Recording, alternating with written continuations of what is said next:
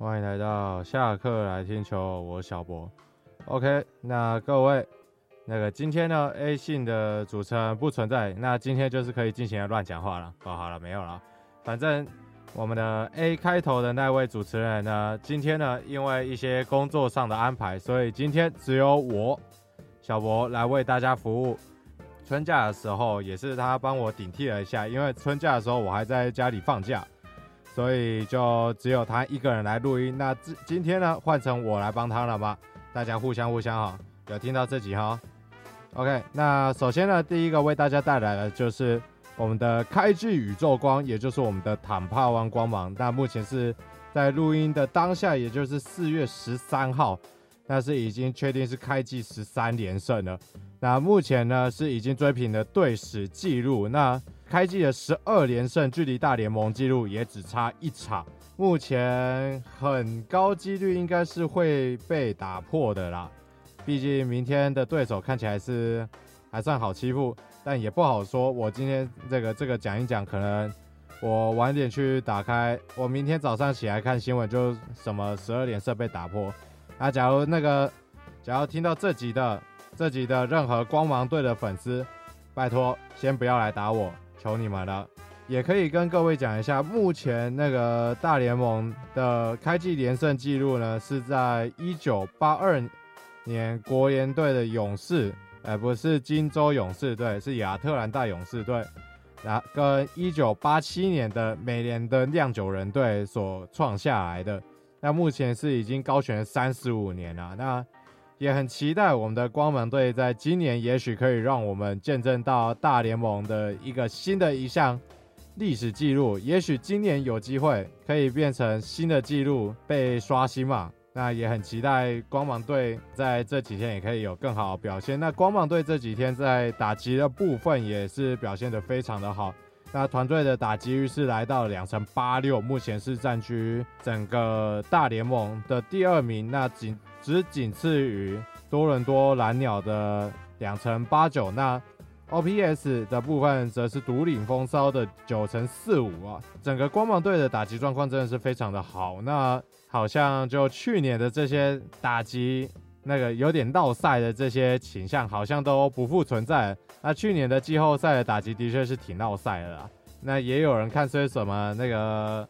可能季赛打得好的，到季后赛都会落赛嘛。那这个我是深有体会啊。去年的大都会就是这样下去了，对我比较难过一点。那讲到大都会的部分呢，对大都会最近有一个好的消息，也就是史上最贵的终结者，也就是我们的 Edwin Diaz，先前在经典赛的时候嘛，庆祝的太凶了，所以是膝盖受伤。那目前呢，目前先前。接受访问的时候是表示他的膝伤复原状况是非常的好，那目前有机会呢是在季末的时候伤愈复出。那我只能跟你说，DS 大哥，不要在庆祝的时候太激动，毕竟那个你的薪水是别人的好几倍，你是史上最贵的后援投手，那个五年一点零二亿美金。所以那个下次可能有经典赛，或者说有什么其他的东，其他的很值得高兴的时候，不要在投手丘上面活蹦乱跳，哎，会出事情。那讲到大联盟嘛，也来关心一下我们红袜队，也就是开季宇宙光的十二连胜的苦主红袜队的吉田正尚。那吉田正尚呢，他在开季的时候也早早就打出了他在大联盟首轰，甚至是挑战。那个绿色怪芬威球场的绿色怪物嘛，目前呢，到最近的二十个打席里面是只有敲出了三支安打，那打击率目前是已经来到两成一三，是已经要两成保卫战的一个状况了。那吉田正尚呢，那时候红袜球迷们对他的想象应该是一个打击 power 是非常好的一位那个打者嘛，毕竟。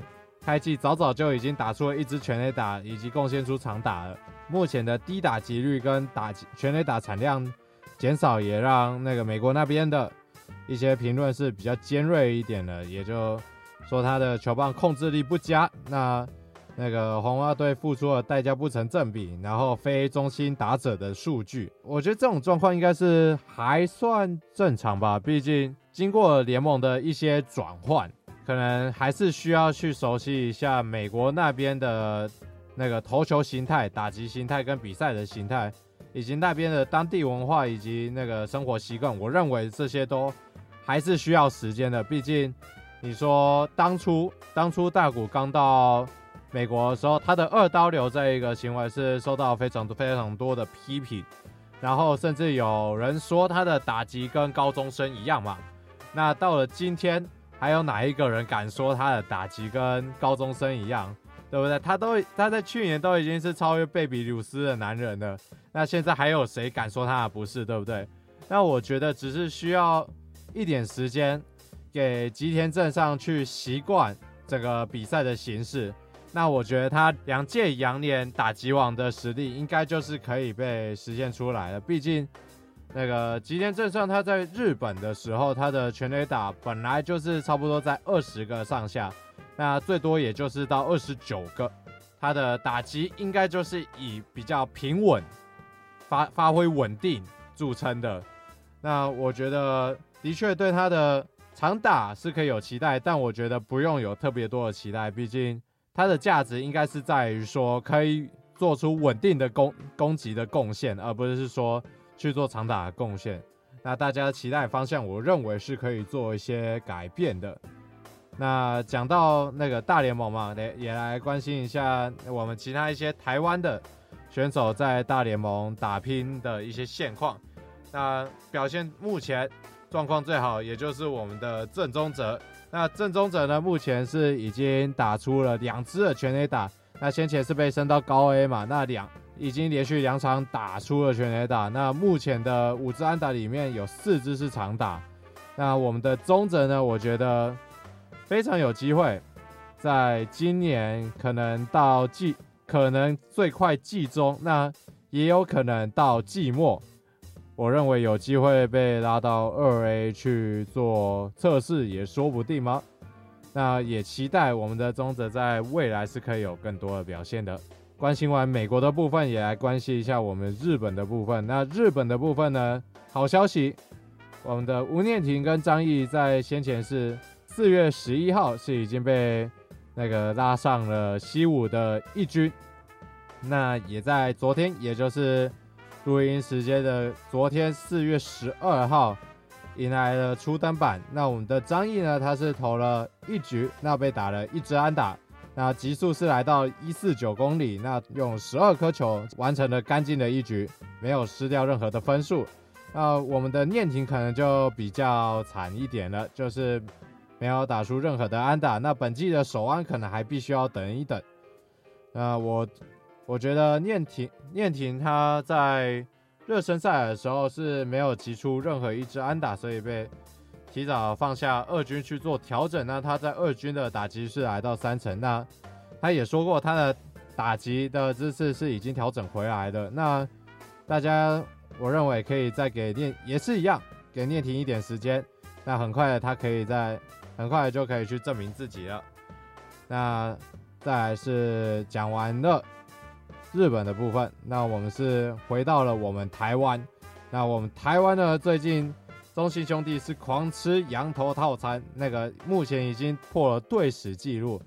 那中信兄弟呢，他在那个目前啊，目前本季是还没有对上任何的土头，在录音的当下也还在跟同一狮进行三连战过程，而今天也是确定是对上羊头布雷克。那现在已经是连续十场对上羊头了，那目前是破了队史纪录，那很有机会挑战在一九九七年那味全龙开季连续十二场对上羊头的纪录。那我的威助教练也只能笑笑的说了，继续更新啦，好了，继续更新哈。那也的确啊，大家在对上。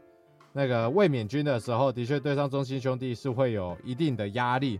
那我觉得对上羊头，持续的对上羊头也是中信兄兄弟可能开季的状况不是这么理想的一个其其中一个原因啊。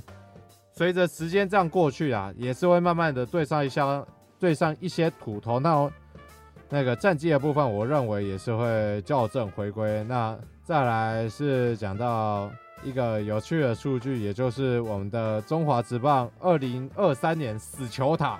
那今年 P T 上面是看特别新增了一个死球塔的部分吧。死球塔目前呢，魏全龙是已经累积了七次，七次被砸。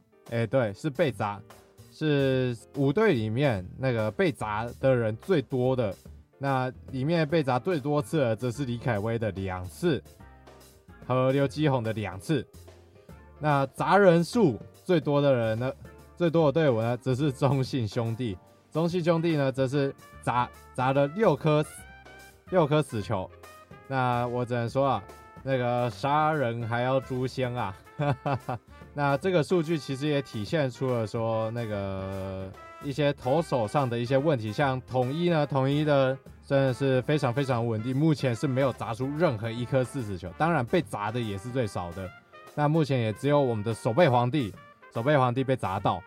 那我只能说这个是对皇上的一个尊重，对，这是对皇上的一个尊重。那个我砸你是因为我看中你，OK，好。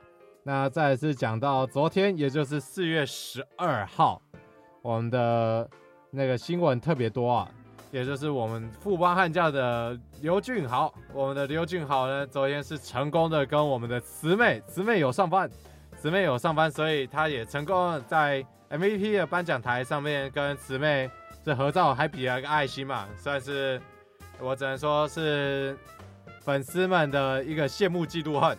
我们刘俊豪呢，在前一天，也就是四月十一号，是也已经有站上那个 MVP 颁奖台。不过很可惜啊，当天是没有慈妹是没有上班的，所以他没有机会去跟慈妹去做合照。那在四月十二号呢，我们的学长们真的是很拼啊。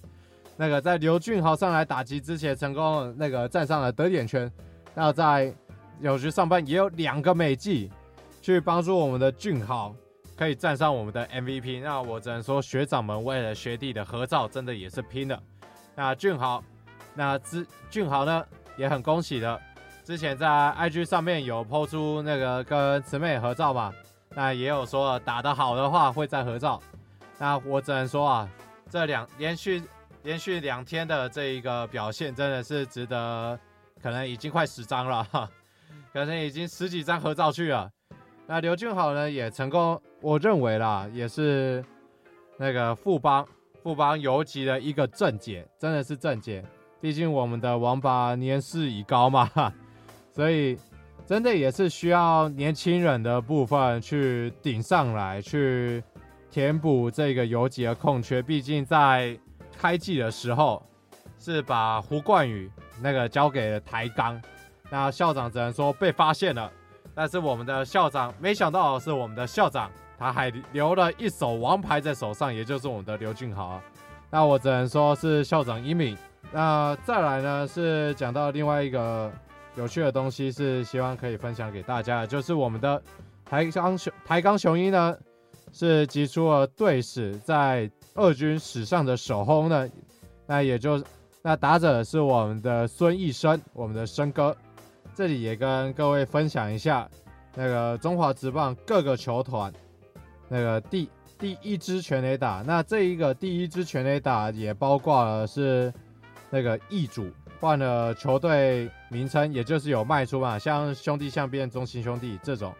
那个同一师的首轰呢，则是我们中华，也是我们中华职棒的首轰，也就是我们的汪俊良。那汪俊良的职业生涯也是算非常短，其实也没打几年就。因为那个身体疾病的问题，所以就退出了我们的职棒圈。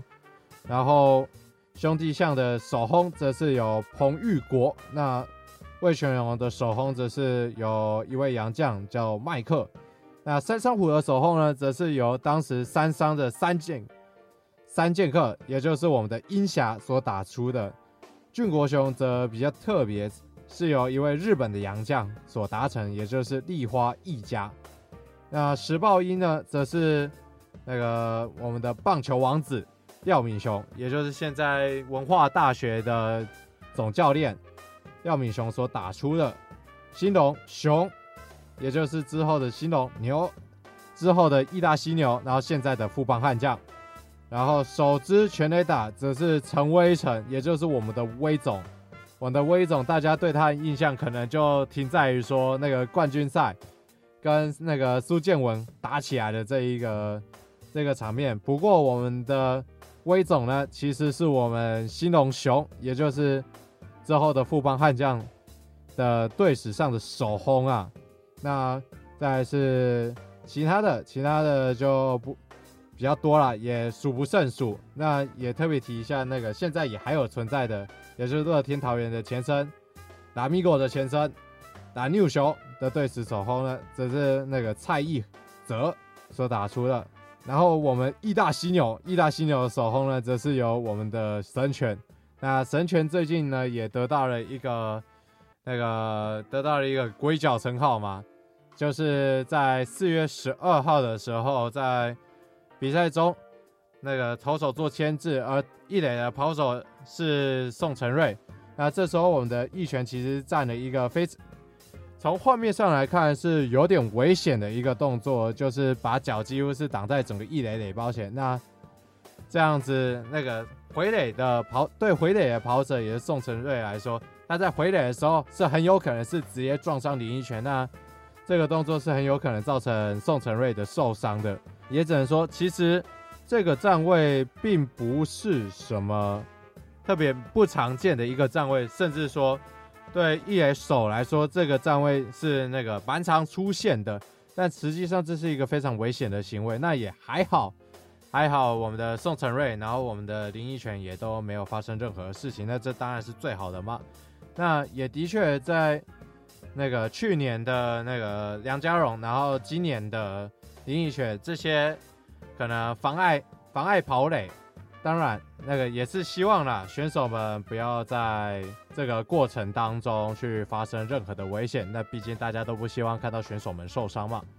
那这个礼拜的主题差不多就到这边为止了。那接下来呢，可以跟各位预告一下，也就是我们从下个礼拜开始，我们的上周回顾呢，则是会进入到那个轮班制。也就是说，那个不会再像以前一样是有两个人，两个人来录那个上周回顾了，以后就会是一个人。那轮流，我跟 Elvin 他轮流来做上周回顾的一个主持人。那也希望大家可以喜欢我们新的的一个运作的模式，所以也希望大家从下个礼拜开始。也继续收听我们这个新的新式的上周回顾，那本周主题就到这边结束了，那下周的上周回顾再见了，拜拜。